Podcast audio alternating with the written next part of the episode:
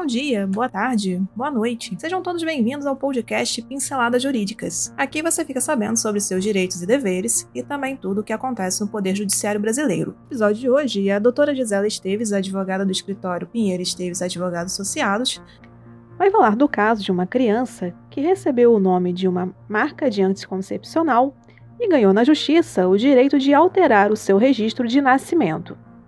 Então aumente o som e boa audição.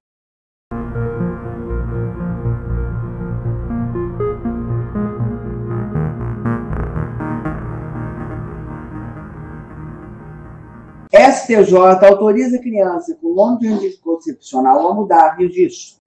No entendimento dos ministros da terceira turma do STJ, houve rompimento unilateral do acordo firmado entre os pais da criança, que está prestes a completar quatro anos.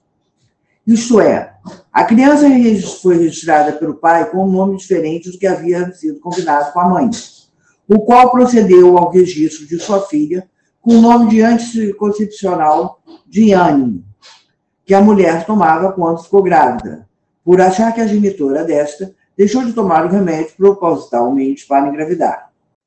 Diante do justo receio de que a criança viesse a saber os reais motivos de seu nome de remédio e com a finalidade de preservar a mesma de situações vexatórias, a mãe tentou unilateralmente alterar o nome do cartório de registro, com a negativa, decidiu ingressar com uma ação judicial, o que foi negado pela primeira e em segunda instâncias.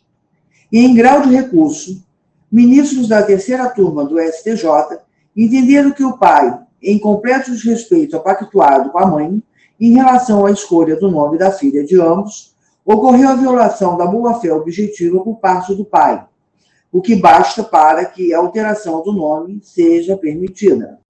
O pedido da mulher tem respaldo na Constituição Federal, na Lei de Registro Público, Lei 6.015 de 73, no Código Civil e no ECA, Estatuto da Criança e do Adolescente, que garante a proteção legal contra ameaça ou lesão de, a direitos da personalidade, direito ao nome, incluindo prenome e sobrenome, proteção do nome contra desprezo público proteção aos direitos fundamentais das crianças, com absoluta prioridade e respeito à dignidade e preservação da imagem e identidade das crianças.